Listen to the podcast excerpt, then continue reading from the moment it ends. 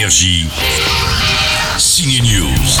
Si vous aimez les histoires de cartels, en voici une originale avec un peu de longueur tout de même, mais originale pourquoi? Eh ben elle a le mérite de raconter le début de la production de marijuana en Colombie, et c'est le point de vue de paysan qui est raconté, ça s'appelle les oiseaux de passage.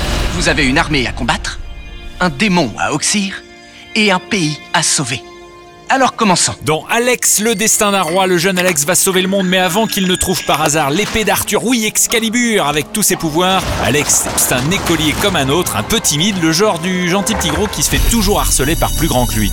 Au secours Quelqu'un peut m'aider Alex, c'est le fils de Gollum, l'acteur Louis Serkis, le fils d'Andy Serkis, a donc le premier rôle dans cette histoire inspirée par la légende du roi Arthur. On le retrouve dans la peau d'Alex, un divertissement qui a des allures d'Harry Potter parfois. Il s'est passé un truc incroyable.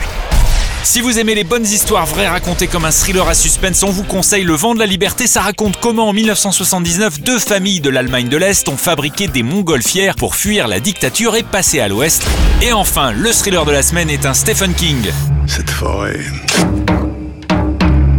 est habitée par quelque chose. Cette fois, on est dans le cimetière, le troisième film cimetière en 30 ans adapté du roman de Stephen King. Attention, les morts vivants sortent de la terre, planquez-vous, parfois on peut même tomber sur une vieille connaissance.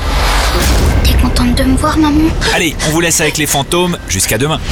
Énergie. Signe News.